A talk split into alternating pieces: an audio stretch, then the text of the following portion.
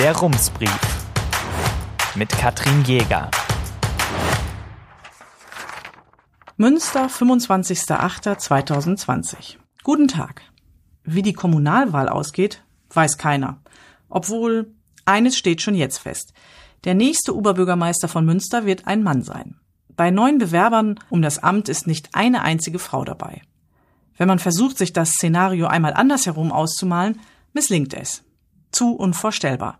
Dabei würde ich wirklich gerne nur Frauen bewerben sich auf das Amt der Oberbürgermeisterin über einen Text zur Kommunalwahl schreiben.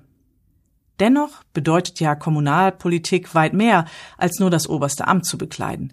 Verzerrt die männerlastige Kandidatenliste also nur das politische Gesamtbild und Frauen sind längst genauso häufig politisch aktiv wie Männer?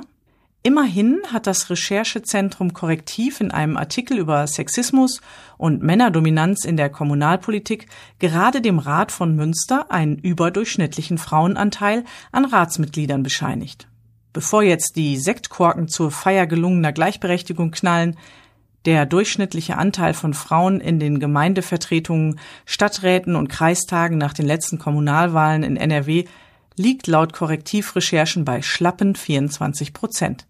Münster steht mit seinen 33 Prozent also zwar vergleichsweise gut da, doch ein Drittel bleibt eben nur ein Drittel. Das benachbarte Telcht ist da schon weiter. Eine interaktive Karte von Korrektiv zeigt, dass die Gemeinde mit 41 Prozent zu den vier Kommunen in NRW mit dem höchsten Frauenanteil im Rat gehört. Was hat die Kleinstadt den MünsteranerInnen also in Sachen Gleichberechtigung voraus? Warum gibt es dort mehr Politikerinnen? Telchtes grüner Bürgermeister Wolfgang Pieper sagt, mit der letzten Kommunalwahl kamen insbesondere über die CDU-Fraktion und die grüne Fraktion viele Frauen in die Ratsarbeit. Er glaubt, dass es den Effekt einer Selbstverstärkung des Frauenanteils in Ratsgremien gibt. Pieper pflegt in Telchte eine offene Gesprächs- und Diskussionskultur. Er achtet auf gendergerechte Sprache und jede und jeder in der Stadt darf ihn duzen. Vielleicht, so seine Vermutung, haben es Männerbünde und Seilschaften in solch einem Klima schwerer. Er ist sicher, dort wo die kommunale Politik stark männerdominiert ist, finden Frauen weniger gut und gerne einen Zugang. Männerdominiert wäre für die Münsterlandgemeinde Sassenberg glatt noch eine Untertreibung. Sie bildet das traurige Schlusslicht des Korrektivvergleichs, denn dort sind genau null Frauen im Rat vertreten. Martin Kniesel, der Leiter des Hauptamtes, sagt, ich kann es nicht ändern. Wie auch, er ist nur der Wahlleiter. Für die Aufstellung der Frauen sind die Parteien verantwortlich. Und diese haben offensichtlich Probleme, Frauen zu finden, die für ein Amt zur Verfügung stehen. Bis 2014 hatten wir noch Frauen im Rat, sagt Niesel. Und es klingt so, als trauere er der Zeit ein wenig nach. In den Ausschüssen arbeiten aber auch jetzt noch welche mit. Zur Kommunalwahl gibt es immerhin wieder Hoffnung. Auf der Wahlvorschlagsliste stehen auch Frauen, sagt er. Ob sie gewählt werden, darauf habe er aber keinen Einfluss. Was nach einer kleinen Dorfposse klingt, hat dennoch weitreichende Folgen für SassenbergerInnen. Denn, so schreibt Korrektiv, wie kommen die Gemeinde auf ausreichend Kitaplätze? Welche Sport- und Kultureinrichtungen werden gefördert? Wo soll eine Windanlage gebaut werden? Wie können Unternehmen angesiedelt werden? Das entscheiden in Sassenberg ausschließlich Männer. Nicht ganz, aber fast wie die Sassenberger nominiert die Münstersche FDP. Birgit vom Hof ist die einzige Frau auf der Ratsreserveliste der Liberalen. Mir persönlich geht es sehr gut in der FDP, sagt sie, aber natürlich wünsche sie sich Kolleginnen. Auch der Vorstand sei bemüht, den Frauenanteil zu erhöhen, doch das geht leider nicht von heute auf morgen, sagt sie. Ganz anders ist indes das Frauenverhältnis bei den Grünen. Dort sind die Reservelisten quotiert. Frauen- und Männeranteil liegen folglich bei 50 Prozent gleich auf.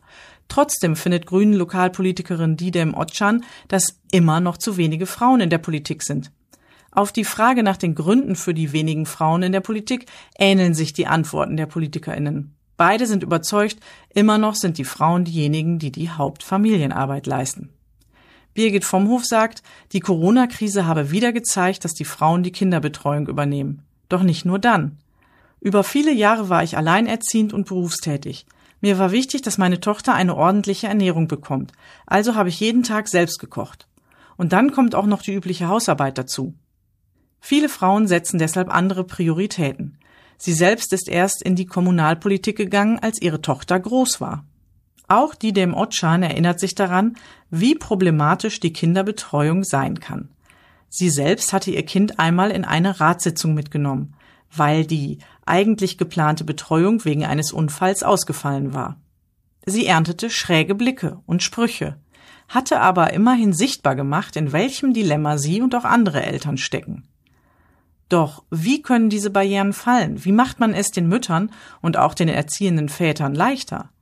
Birgit Vomhoff fände Veranstaltungen mit Kinderbetreuung hilfreich oder Hybridsitzungen, Präsenzsitzungen kombiniert mit virtueller Teilnahme. Die dem Otschan sieht das genauso und plädiert dafür, dass die Kinderbetreuung nicht als privates Problem von Mandatsträgerinnen gesehen werden darf. Es müsste in der Verwaltung allein für diese Thematik eine Mitarbeiterin oder einen Mitarbeiter geben. Doch es sind nicht nur die Kinder oder die Sorgearbeit, die die Frauen von der Politik fernhalten. Manchmal ist es auch die Welt der Politik selbst.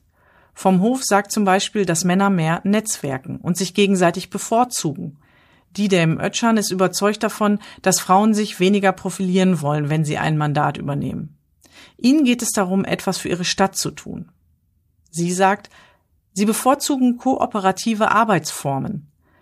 Diesen Teamgeist sollten alle Fraktionen fördern, in denen bisher eher das Konkurrenzprinzip herrsche.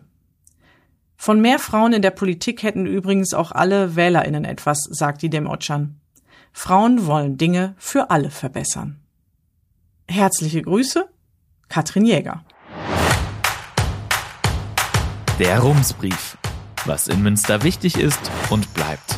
Jetzt abonnieren auf rums.ms.